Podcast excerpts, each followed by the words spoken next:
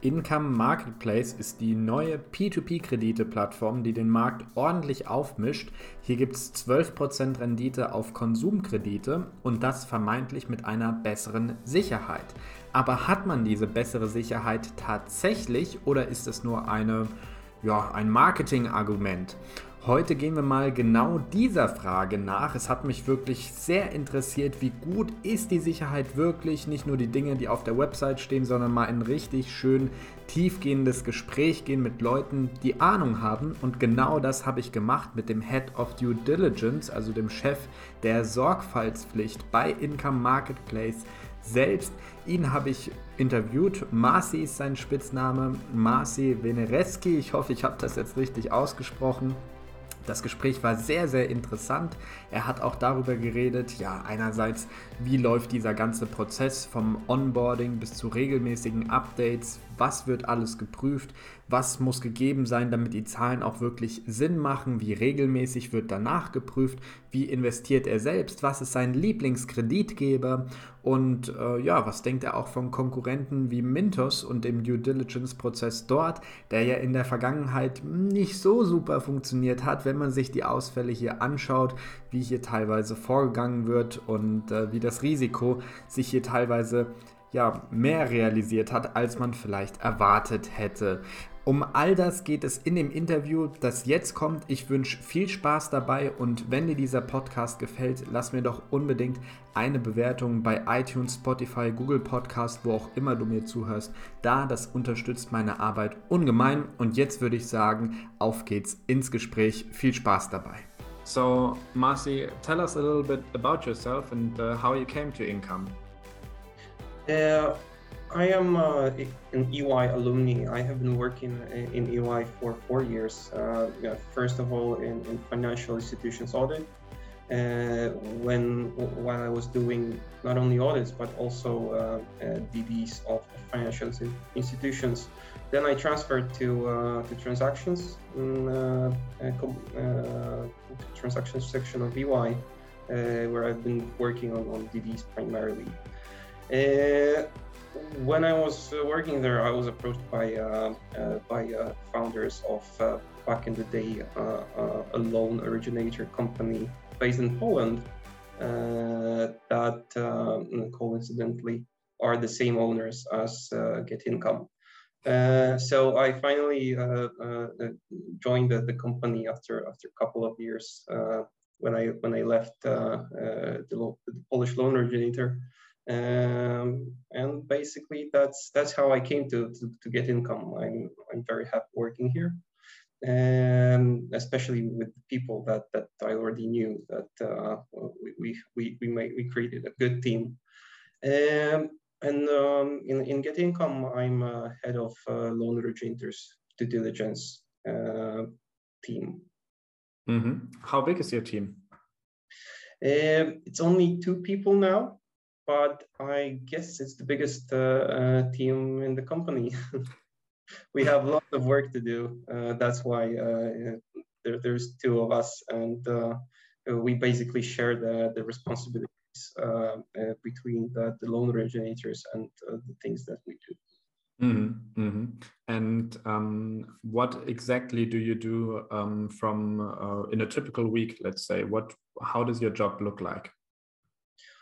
Um, it, depends on the uh, the workload that that, uh, that we ha currently have, but uh, primarily we, we spent uh, lots of time on uh, on analysis. But uh, the analysis is um, directly connected to contact with the loan originators about not only the the data that they have provided, and I will elaborate on it later. that that we put a lot of attention to uh, mm, uh, accuracy of the data, but uh, also about the trends that we, we see in the numbers that for us are alarming or interesting that we want to dig into.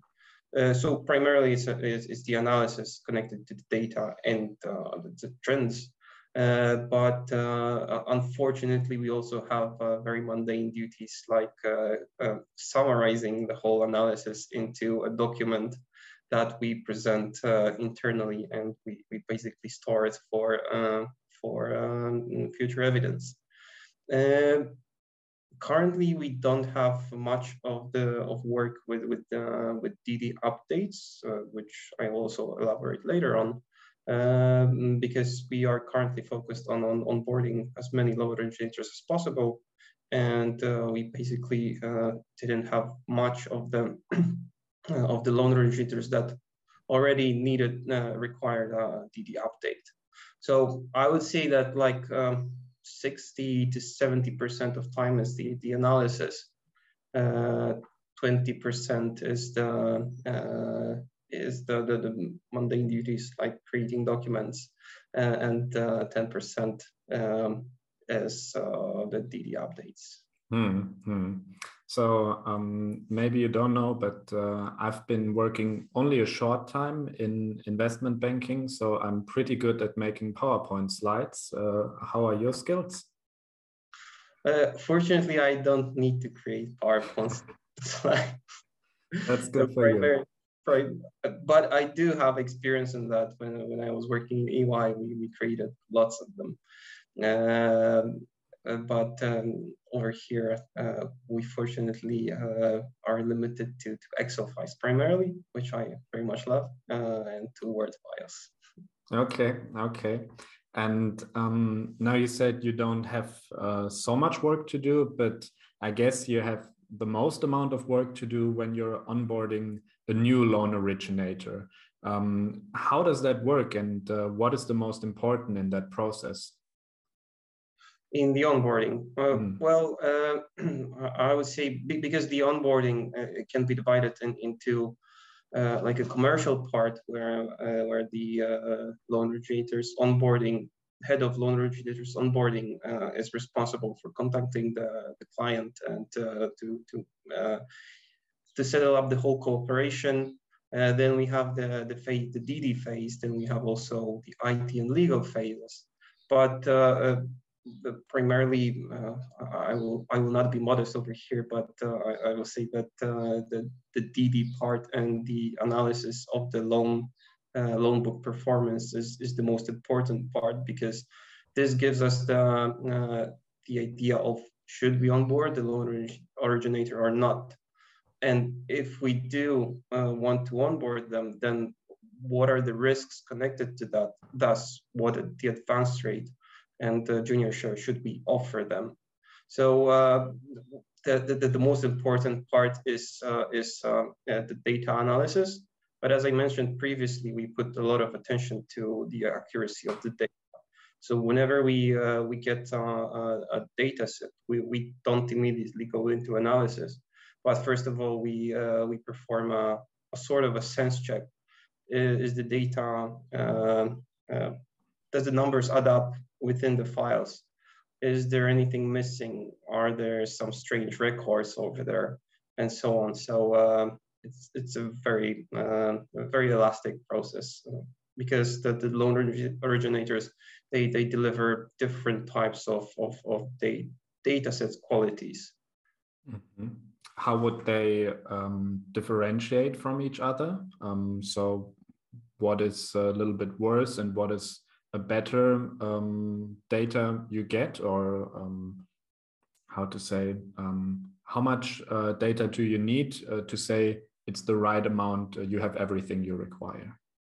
Mm, okay so in terms of uh, uh, the, the, period that, that we require of the data is uh, to be honest as much as we can get sometimes for the loan originators it's either impossible to generate that big amount of data or they simply haven't been operating for many years to to, to deliver us uh, like several years of, of their or, uh, loan book origination. But we always require at least three, four years of, uh, of the period coverage of the data. Uh, sometimes uh, if the, the, um, the loan maturities are, are higher, then we basically ask for more because uh, we would like to see the, the full origin, uh, full maturity of, of the loans.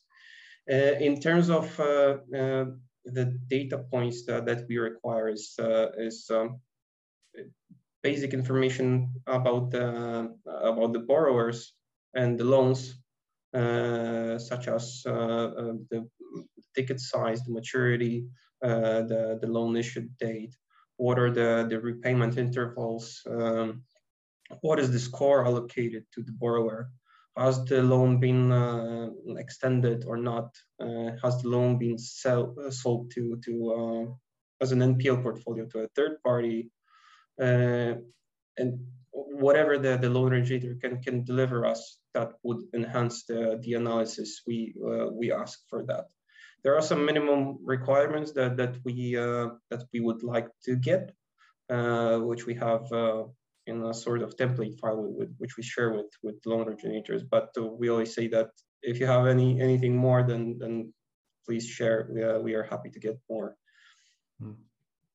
Okay, and uh, let's say I'm a I'm a bad loan originator, but I want to be on income marketplace. And for example, I don't provide you the information that half of my portfolio is uh, sold to as NPL, so non-performing loan, and I try to hide it from you and I don't provide you this information. Uh, how would you go about if I just say, well, I can't provide you this information, we, we lost it? Um, how would you handle such a case? Well, the, the data quality uh, would be a, a, showstopper for us. Uh, if we if we uh, spot any issue with that, then uh, we even if the loan portfolio that they have provided us with is is uh, good or or even decent, uh, but uh, we have concerns over, over data quality. Uh, we would definitely not cooperate with that loan originator. And to cover for that risk, we, we have two exercises that we, we perform at the very end of the, um, of the whole analysis part is, um, is the sanity check and completeness checks. Uh, with the sanity check, we uh, uh, we would like to um, to assure ourselves that the, the data we have been provided with is, is accurate, meaning that the details about the loan, uh, how the loans have been uh, repaid by the borrower, uh, uh are in compliance with the loan agreement versus whatever is in the in the loan originator's production system uh, versus what is visible in the bank statement. Uh, and with, with that exercise, we we want to have no errors over here. So if there's anything uh, that um, uh, raises our concern over the data quality, then we always either extend the sample or uh, or we, we basically discuss with the loan originators because to provide them to provide us with uh, with some additional documents because we we know that there might be some peculiarities like uh, they, they have uh, a borrower has delivered a document that uh, we are not aware of. Uh, but as I said, if, if there are any concerns, we, uh, we, we take it very seriously. then we also perform a, a completeness check uh, where we uh, uh, take sample of a couple of months. it's, if I remember correctly, six months. Uh, we required the loan originator to provide us with the bank statement from that period. So from the beginning of January till the end of January 2022, that would provide us uh, with the number of loans, uh, the amount of, of loans that have been issued. Then we compare it versus the, um, uh, the, the, file that we received to make sure that uh, uh, the loan originator hasn't been cherry picking, that they provided us with uh, with only better performing portfolio uh, and um, and didn't provide um, uh, the non-performing part of the portfolio.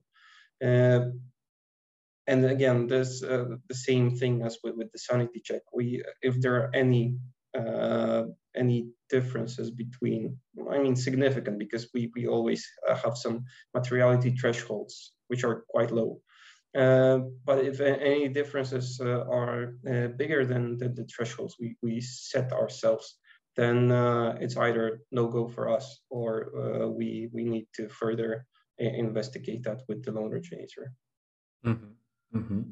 And um, what financial ratios are of interest to you? Um, so the simple, the most simple one, um, net profit at the end of the year.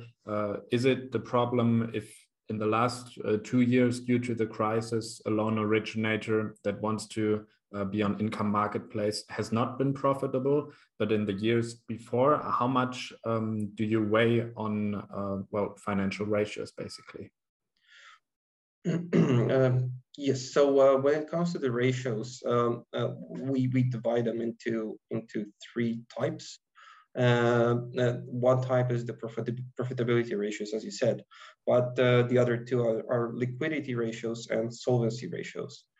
the most most attention that we, we put into are the, the liquidity and the, the uh, solvency ratios.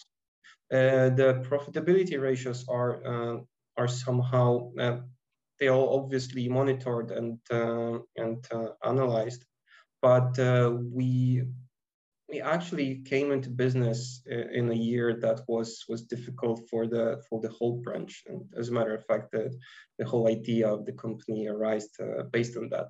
And um, we we always knew that there will be a problem a huge problem with 2020 uh, when the the borrower the the, the lenders uh, have either cut entirely or significantly decrease the production in months between April, May, or even June. Uh, that uh, that heavily impacted the, the, their uh, their profits, and um, mm, because of that, we we put less attention to the to the profitability ratios because we know that uh, there were difficult times and uh, uh, and the ratios will be basically worse. Uh, but uh, we put a lot of attention to the liquidity and solvency ratios. Uh, there are also some of the loan originators that, that are quite fresh ones that, that we cooperate with. And for that reason, also, we, we don't take a look at, uh, we don't put much attention to the profitability ratios because we know how the business is done. You need to spend money to, to, to make the scale and to uh, and to achieve some profitability.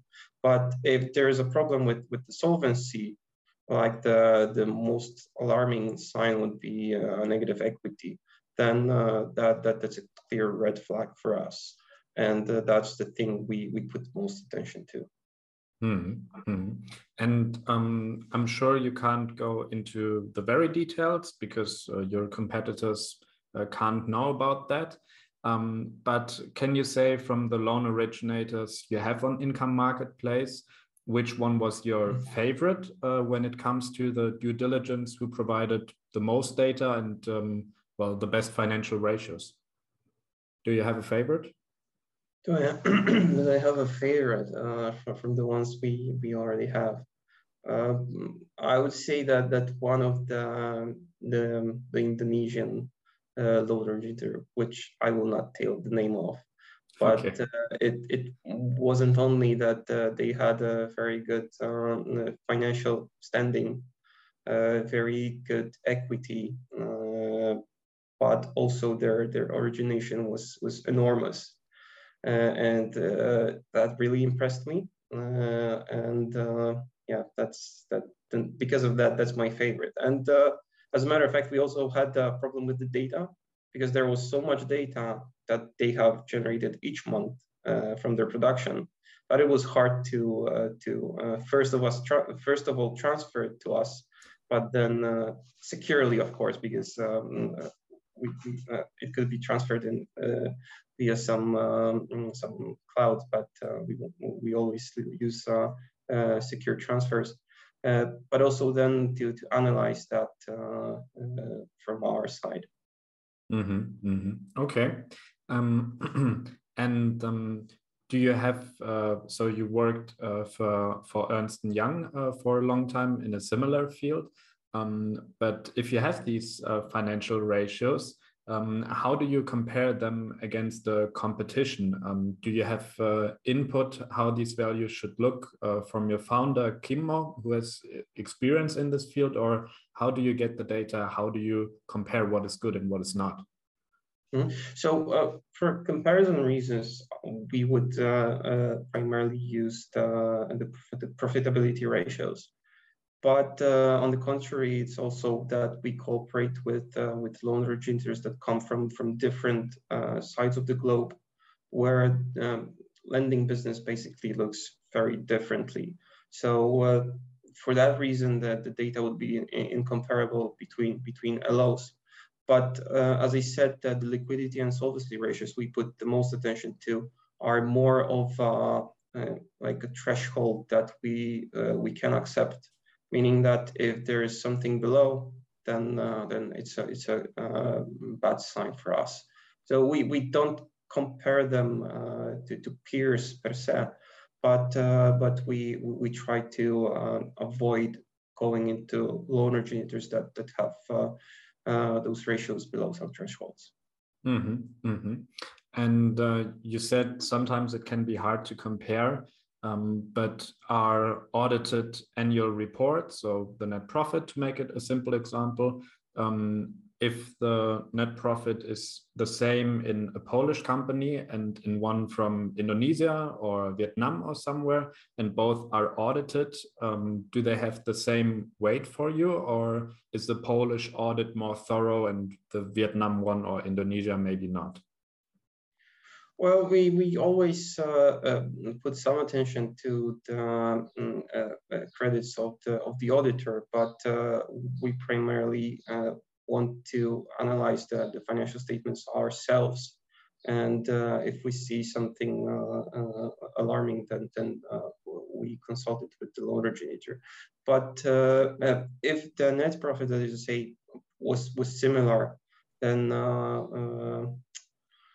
well, it's hard to say because Indonesian markets should have higher NPL rates, but the pricing is also higher than com uh, as compared to any country within the European Union where uh, we have interest rate caps and but on the contrary the NPL rates are, are lower. So uh, it's always a balance of, of looking into details uh, of uh, was it the pricing that that was the component that, that drove the profit or was it the NPL rate? Or maybe there were some one-off transactions recorded within the financial statements that, that boosted the profit.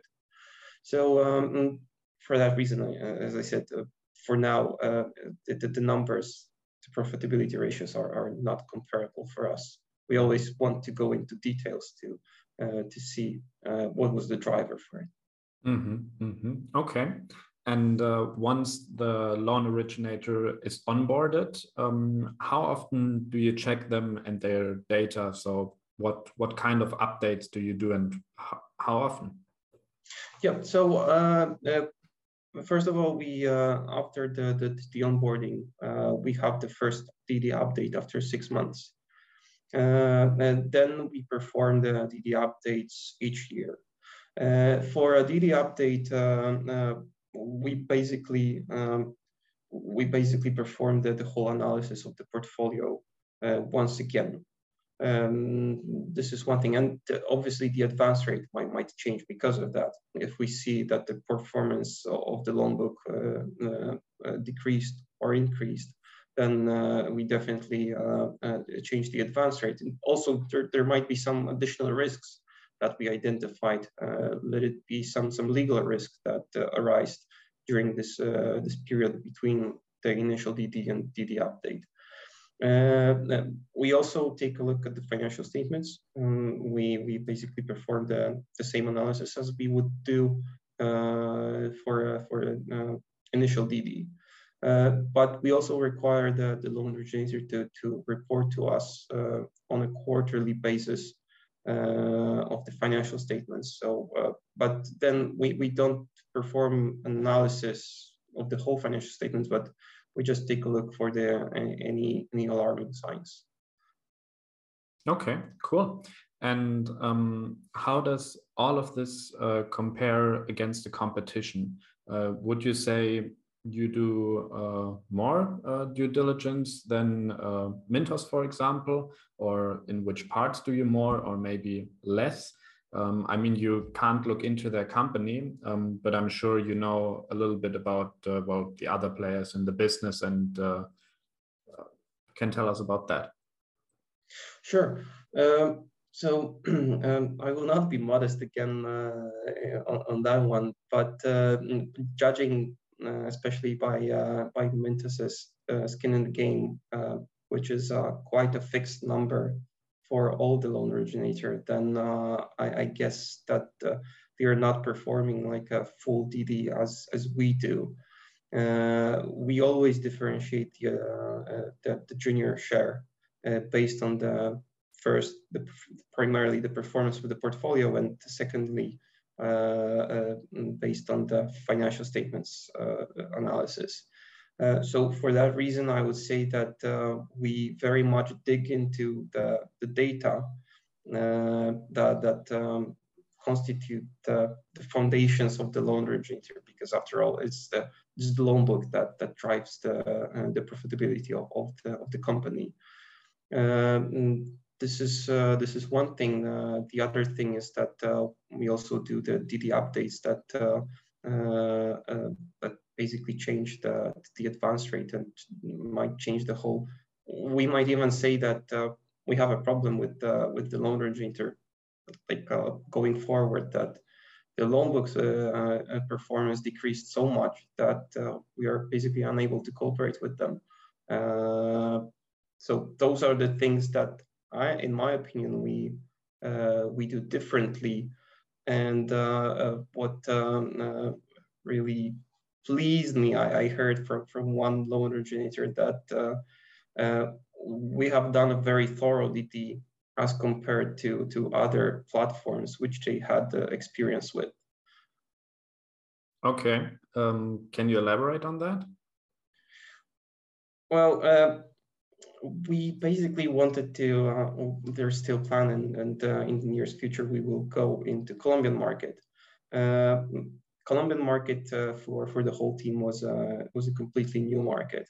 Uh, there are some peculiarities to, to how the business is done over there. and let it be, for example, that the, the tax authorities impose a VAT on fees, which is quite mm, strange thing for a European Union country.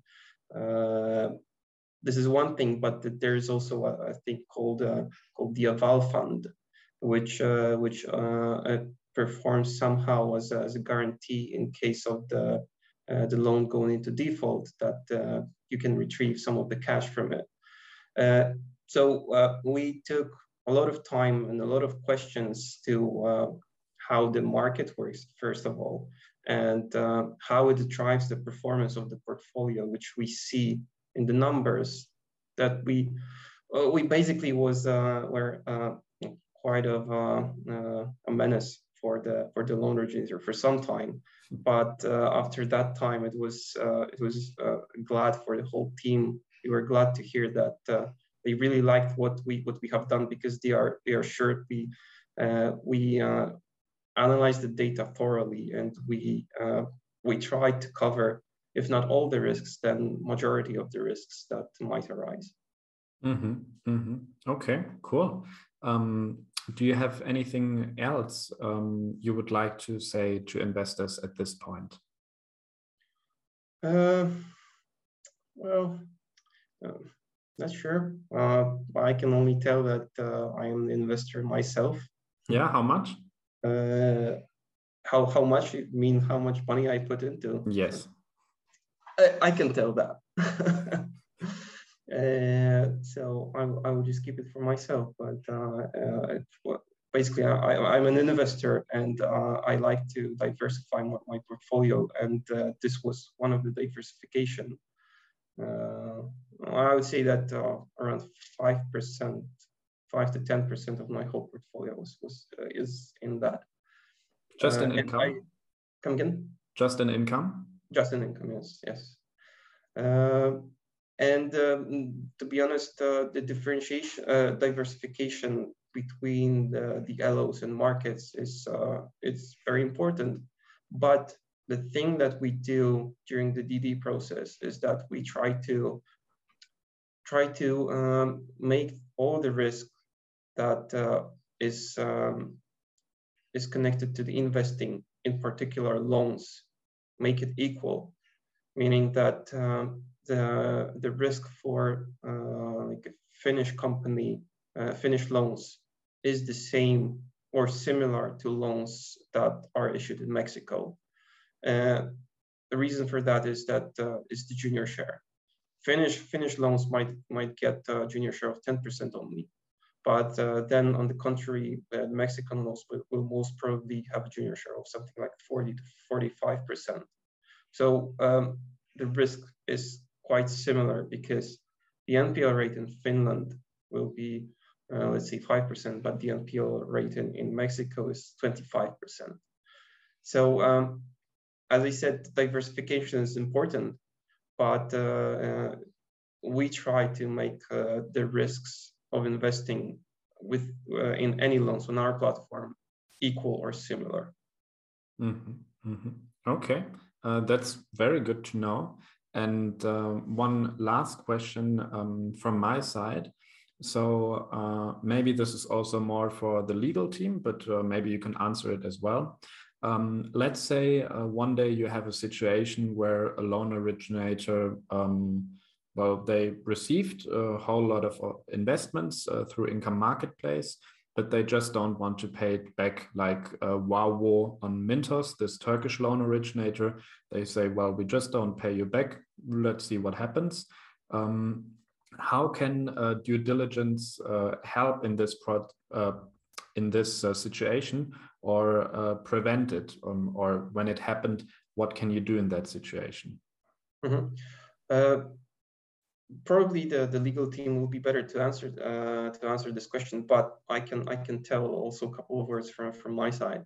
Uh, first of all, we we don't go into each and every country that uh, that is on the planet, meaning that uh, we already did analysis of of, uh, of a couple of countries, which we decided eventually not to not to go into cooperation I will not tell the names of the countries, but uh, those are the, the, eastern countries that uh, that we recently analyzed. And the conclusion was that uh, for now, the, the political and legal risk is too high for us to even start thinking of going into there. And uh, as a matter of fact, it was a very good decision uh, from, from, from our side. This is one thing. Uh, the other thing is that you know, we basically try to secure ourselves and our investors with uh, with legal agreements that, that we have. And uh, as you say, that the loan originator might might not, might just say one day that they, they do not pay.